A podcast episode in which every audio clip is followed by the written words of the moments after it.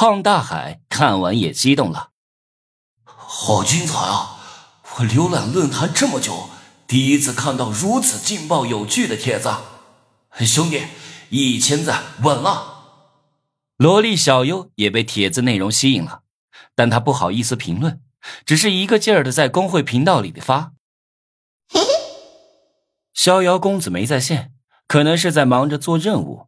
我紧张的守着帖子，每隔几秒钟就刷新一次看点赞量。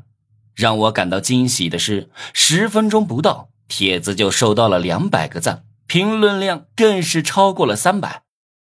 我去！这个帖子真是一股清流，在各种游戏攻略和直播干女人里边显得格外清新清爽，这看得我前列腺都快爆炸了。嘿，膜拜女装大佬，膜拜女装大佬加一！评论里全都在调侃，我看着帖子里飞速增长的点赞量，兴奋的直握拳。半个小时都没到，点赞量就突破了一千。紧接着，我就收到了系统提示：“恭喜你在论坛里发的帖子点赞量过千，奖励青铜道具盒子一个。”终于得到了青铜道具盒子，可是我在外面呢，这估计道具盒子又被寄到宿舍里了，我得赶快回去拿。我正要打车回学校，突然在裤子口袋里一摸，摸到了个东西，拿出来一看，是一个青铜色的盒子，正是道具盒子。咦，刚才还没有呢，突然就出现在我口袋里，这么大一个东西还能凭空出现？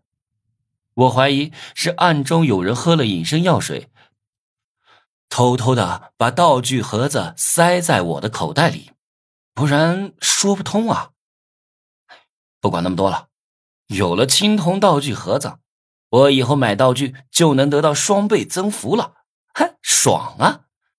就在这时，范婷婷给我发来微信，问我是真的和王月开房了吗？我对范婷婷挺有好感的，就跟她说了一点实话。没有，我是被人诬陷了。再说，从视频里看，我和王月只是先后从宾馆里出来，只能证明我们在同一家宾馆开房。嗯，那你小心点，金辉家背景很大，不会罢休的，我相信你。他可不会相信，实在不行，你就请假一段时间避避风头吧。我现在有青铜道具盒子，不怕金辉。跟范婷婷聊完后，就回到了学校宿舍。